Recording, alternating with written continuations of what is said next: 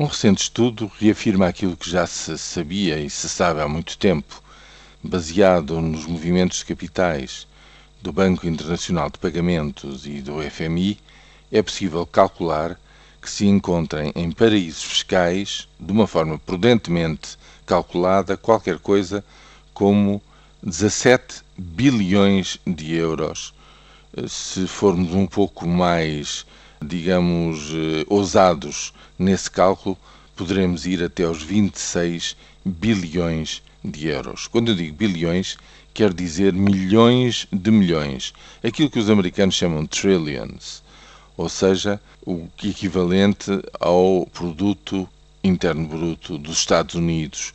e do Japão durante um ano conjugados, ou se quiserem ter uma ideia mais precisa,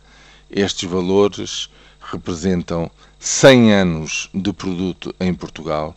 100 anos consecutivos, 100 a 150 anos de capacidades portugueses criarem riqueza por ano.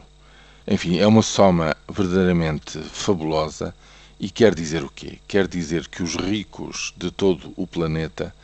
continuam cada vez mais a amassar, a concentrar as suas riquezas nestes paraísos fiscais, nestes offshores que fogem aos sistemas nacionais de impostos. E esta é a fonte para o maior desequilíbrio que existe hoje em dia a nível do planeta. Por um lado, capital na sua forma de dinheiro completamente amassada e com estas dimensões fabulosas, que procura rentabilidades muito altas e que foge, digamos, à contribuição que deveria dar, digamos, para as finanças públicas, por exemplo,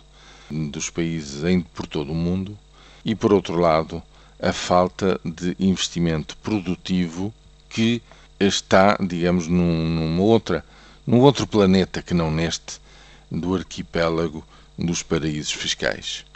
Este é um problema que já foi detectado há anos, mesmo antes do deflagrar da grande crise, da grande recessão que começou no verão de 2007 e se acentuou e se tornou verdadeiramente mundial em 2008 e 2009